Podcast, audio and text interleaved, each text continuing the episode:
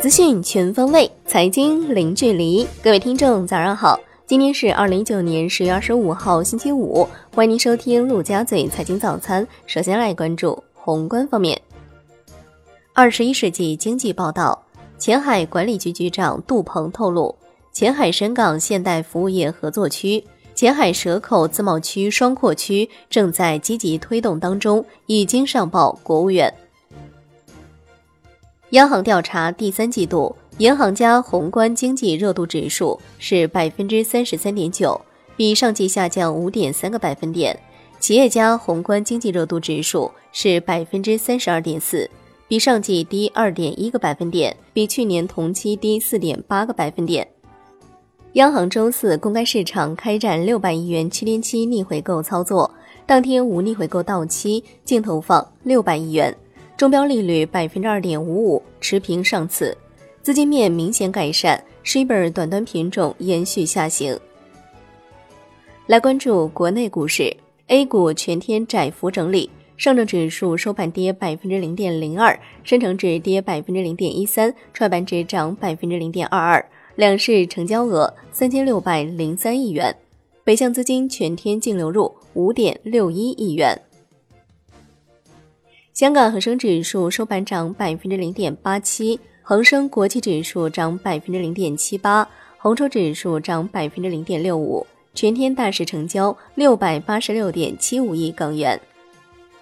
中国经营报报道，证监会围绕减持规则正在开展研究工作，主要是三严格和两适度。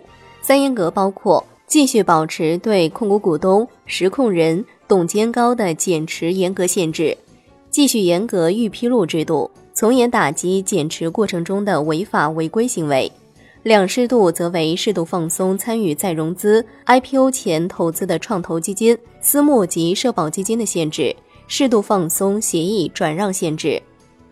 证监会同意金山办公、轻易光电、科创板 IPO 注册，邮储银行、东鹏控股、永坚科技、侨银环保首发过会。接受京沪高铁主板 IPO 申请材料。科创板七只新股周五集中申购，分别是普门科技、博瑞医药、中国电气、宏泉物联、奥福环保、美迪西及安恒信息。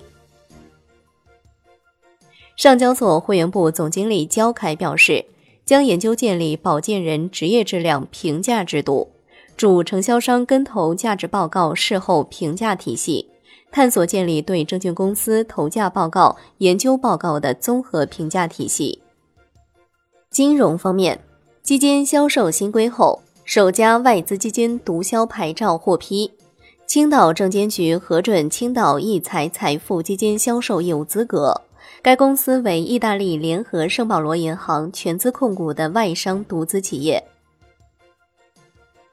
楼市方面。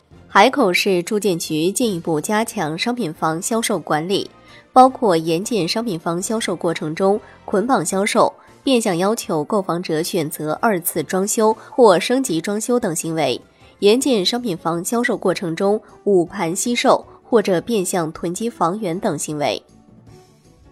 产业方面，交通运输部表示。优化完善重大节假日免收小型客车通行费政策通知正在按程序报批。海外方面，欧洲央行维持三大利率不变，均符合预期。这是德拉吉担任欧洲央行行长任期内最后一次利率决议。欧洲央行重申，自十一月一号起重启净资产购买计划，规模是每月两百亿欧元。德拉吉表示。需要在更长时间内持高度宽松的立场。欧洲央行对负利率的评估是非常积极的。土耳其央行降息二百五十个基点至百分之十四，为年内第三次降息，市场预期降息一百个基点。印尼央行将基准利率下调二十五个基点至百分之五，为年内第四次降息。来关注国际股市。美国三大股指收盘涨跌不一，苹果涨百分之零点一六，市值首次突破一万一千亿美元；特斯拉大涨百分之十七点六七，超越通用汽车，成为市值第一的美国汽车制造商。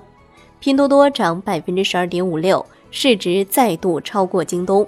截止收盘，道指跌百分之零点一一，标普百指数涨百分之零点一九，纳指涨百分之零点八一。欧洲三大股指集体收涨。美股盘后，亚马逊股价一度跌超百分之八，这意味着贝索斯的净值为一千零二十八亿美元，相较比尔盖茨的身价少了将近五十亿美元。亚马逊盘后一度下滑约八百亿美元。商品方面，COMEX 黄金期货收涨百分之零点七四，COMEX 白银期货收涨百分之一点三七，NewMax 原油期货收涨百分之零点一八。伦敦基本金属多数收涨，L 米七铝、L 米七铅收跌。国内商品期货夜盘多数上涨，焦炭收平，沥青收跌。债券方面。资金面改善，但 TMLF 未现身，压制做多情绪。现券期货震荡走弱，国债期货窄幅震荡，近乎收平。银行间现券收益率变动幅度不足一个基点，资金面明显改善。银行间回购利率继续下行。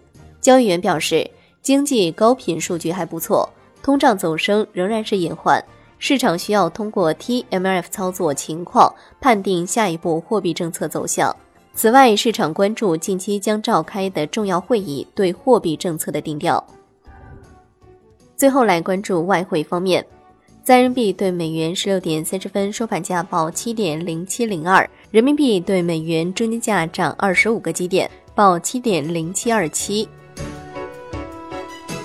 好的，以上就是今天陆家嘴财经早餐的精华内容，感谢您的收听，我是夏天，下期再见喽。